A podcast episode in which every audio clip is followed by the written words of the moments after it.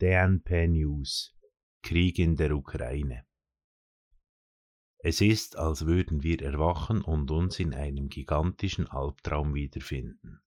Bomben in Europa? Unvorstellbar. Wenn allerdings ein Staatsoberhaupt einer Großmacht am Werk ist, dann ist mit allem zu rechnen. Putin kann zwar Teile der Ukraine erobern, kommt aber eher schlecht als recht voran, was am erbitterten und heroischen Widerstand der ukrainischen Armee und der Zivilbevölkerung liegt.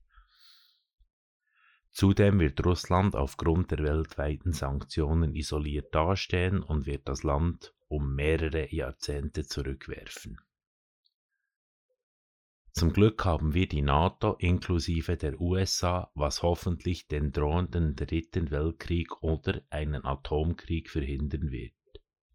Was können wir in Europa tun? Nun eine ganze Menge und trotzdem nicht viel. Wir können russische Produkte boykottieren. Allerdings ist dies ein zweischneidiges Schwert.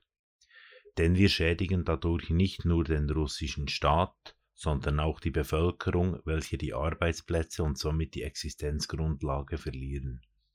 Zudem provoziert es Putin. Er hat ja bereits seine Maske abgezogen und seine hässliche Fratze zum Vorschein gebracht. Da hilft nur noch beten. Bis zum nächsten Mal, euer Daniel von DNP.